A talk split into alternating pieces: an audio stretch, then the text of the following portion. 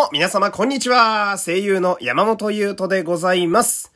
えーこの回は、豆乳のにっかり青江短期出陣の感想回となっております。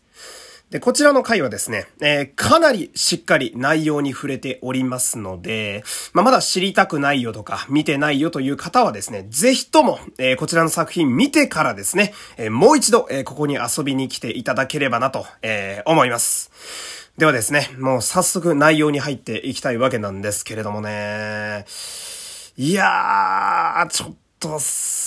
すごかったなもうこれ、この、まず単純な感想としてすごかったなっていうのが出てしまうんですけど、まあ私は、こう、ラジオで喋るという目的ももちろんあるので、毎回皆様からこう、勧められた役者さんだったり、お芝居だったりを見た後に、この自分が受けた感情、演出、表現は、どういうことなんだろう？なぜ俺は今こんな感情になってるんだろうっていうことを文字にして、言語化して、台本として叩きつけたりするわけなんだけど、にっかり青江短期出陣だけはその手がすぐに動かなかったですね。うん、なんか、本当に初めて作品を見た後の感情としては初めてのものをちょっと与えてくださったと言いますかね。一番最後にありがとうございましたと、えーにっかり青江さんが言うわけなんですが、こっちのセリフだよっていうね。もう青江さんも荒木博文さんも本当にありがとうございましたと、こちらから言いたいなと、そんな作品でして、とにかく凄まじい気迫でしたね。歌であり、振る舞いであり、盾であり、感情であり、すべてに強い気力が乗っておりまして、で、こう、見応えがあるので、見応えっていうかなんだろう、目が吸い込まれていく。今この瞬間これは見なければいけないみたいな感じで、あっという間に1時間20分が終わっていくというね、うん、すごい時間でしたけれども。で、私今回映像として見る舞台としては初めて前景映像というものでね、えー見させていただいたんですけど、これはすごくいいものですね、前景映像はね。ーん、なんかこう、内容も考えると、その、まあ、今回無観客のものを私見させていただいたんですが、その無観客の空間ですら演出の一つなのではないかと、えー錯覚してしまうほどでして、まあ、この旅に出ていたりだとか、苦悩しながら刀を振るシーンなんかは、むしろこう、無観客であることによってその孤独感と辛さがより強調されているというか、もう空間のすてがにっかり青江、青木博文さんの味方になっていたというね。うん。で、その前景が定点カメラで客席も含めてすべて舞台全体が映るので、まあ、そこにはもちろん短期なので、にっかり青江さんしか終始いないわけなんだけど、そのおかげで、まるで、青江さんと見ている我々が、一対一で対話しているかのような、まあ、なんというか、ある種の精神世界で、一対一、二人きりで喋っているような感じが私はすごいしまして、なんかこう、神聖でありながらもすごく贅沢な空間やったなと。で、そんな感情を抱いているからこそ、こう、閉じられた空間の中で、自分と青江さんしかいないと感じるからこそ、青江さんの、まあ、優しい穏やかな感情もそうだし、絞り出すような辛いしんどいような感情も、すごい真近くで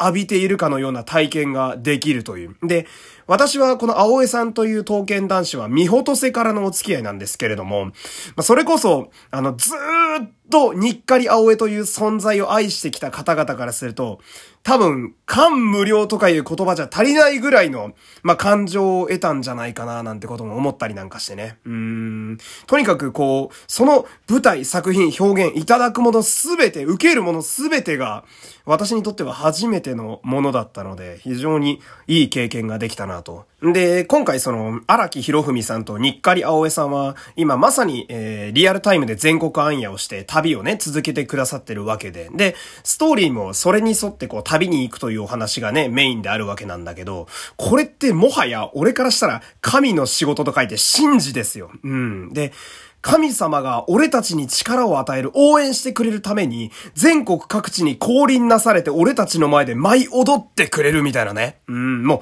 ありがたみがすごいと言いますか、崇拝の対象ですよね。もう拝んでしまうみたいな。で、そんなにっかり青江さんがなんか、まあ、一通り作品を見終わった今だと、なんかすごく不思議な存在に私は今感じておりまして、こう、まあ、あの、本丸とかでもそうですし、主に対してもそうなんだけど、すごくよく周りを見ている優しい母性のような、えー、一面があったりだけど、あるんだけど、時に己の感情を剥き出しにするような苛烈な部分もあったりだとか。でも、主の前では、神々しさと懐の深さも感じるという、こう、なんというか、神様のような器と人間臭さが同居しているという、すごく唯一無二のキャラだなと今すごく思っておりまして。で、この絶妙な引き出しと表現の塩梅はやっぱりベテランである荒木博文さんのその今までの経験値があるからこそだとすごい思っておりまして。で、これ不思議なのがその、まあ、日狩青江さんが己の役割を探すようなストーリーでしたけれども、まあ、その、途中途中のセリフがね、まあ、あの、我々サニワさんたちに喋ってくれてるとは思うんですけど、なんだかちょっと読み聞かせみたいな、お母さんが子供にするような読み聞かせみたいなのも感じるところがあってね、あの、まあ、手遊びとかもありましたけれども、なんかその辺も、いろいろな感情がやっぱり出てきて、見るシーン見るシーンに新しいエモーションが浮かんでくるのがすごく貴重な感じでしたね。で、短期出陣って書いてあるんで、そりゃそうだって話なんですけど、マジでずっと短期でしたね。うん、俺これすごい衝撃で、もうずっと、まあ、荒木博文さん無双と言いますか、こう、荒木さんという役者の生き様をずーっと堪能し続けることができる、すごくいい時間でしたけれども、で、私短期って今回初めて見たんですけれども、ミュージカルっていうよりはもう、一人の生き様ですよね。一人芝居っていう要素がかなり濃かったなっていうのを私思いまして。で、私はその、あの、この刀剣乱舞という世界は、まあ、トーステと、そして最近見始めたトーミュとで、えー、こう、そこで初めて刀剣男子に私は出会ってるわけで、あの、本編のそのゲームの方の刀剣男子はあまり詳しくないんですけれども、そんな状態の私が、えー、見てもですね、その、本丸の日常のシーンで、こう、荒木さん演じる青江さんが、こう、いろんなキャラと喋ってるみたいな。で、その喋っってるシーンも、ずっともちろん短期だから、青江さんしか喋ってないわけなんだけど、一人で喋ってるのに私ぐらいの知識しかない人間でも、相手がどんな感じのキャラなのか、会話しててわかるっていうのは、もうこれは、もう熟練の技なわけですよ。だからこれ、やってることがほぼ声優の一人撮りと一緒なんですよね。だからね。うん、なんか、まあ私も声優時折やるんであれなんですけど、ゲームとか抜き取りとかだと、相手がいなくても一人で会話しなきゃいけなかったりするわけですよ。で、これは、やろうととしても、やっぱ、そこいらの人じゃ簡単にできることではないわけですよ。やっぱこの辺も、荒木さんの凄さがビシビシと出てる、あの、場所でして、ほんで、まあ、こう話の進みでね、えー、戦いながらこう、最初穏やかだった青江さんの暗い心情とかどす黒い何かがどんどん叩きつけられていく戦闘シーンなんかありましたけど、あそこはその、胸がもちろんこうしんどい苦しいっていう感情になるんだけど、だけど、今まであんまりそういうとこを出してくれなかった青江さんが、やっと己の内面を少し出してくれてるのかなって思うと、ちょっと安心感も混ざってくるみたいな、やっぱり初めて味わう複雑な感情がそこにはあったと言いますかね。ほんで、その、まあ、戦闘中のね、セリフもね、こう、遠見も通してもそうなんですけど、多分ゲームでこういうセリフを喋ってるんだろうな、みたいなセリフを自然とお芝居に紛れ込ませるのがやっぱり上手やな、みたいなね。こういうとこでも抜かりたいな、なんて思ったりなんかして。ほんで、まあ、この戦いのシーンとかしんどいシーンのピークになってくると、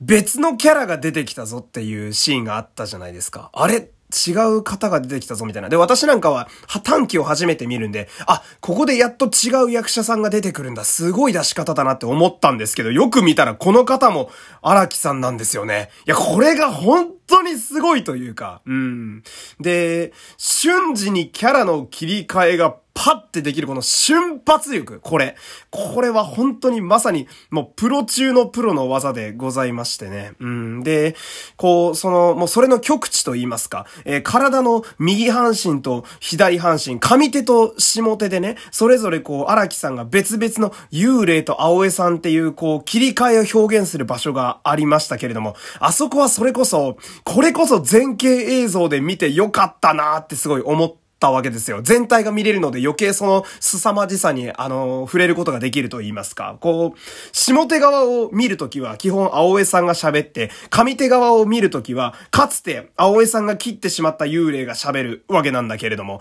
これは本当にあの、ステージの歩き方とかも、あの、空間の使い方、声の出し方も全部、一人芝居の一番の見せ場やと私は思いましたね。うん、あそこめちゃめちゃ興奮しました。うわ、こんなすごいもんが見れるんやみたいなね。うん、あそこは本当もうずーっとこうぐーっと感情が上がってくるとこでしたけど。で、こう、青江さんがそういうしんどいところをバッと乗り越えて、うん、で、本音を全部絞り出して、うん、彼のちゃんとした内面まで全部出した後に、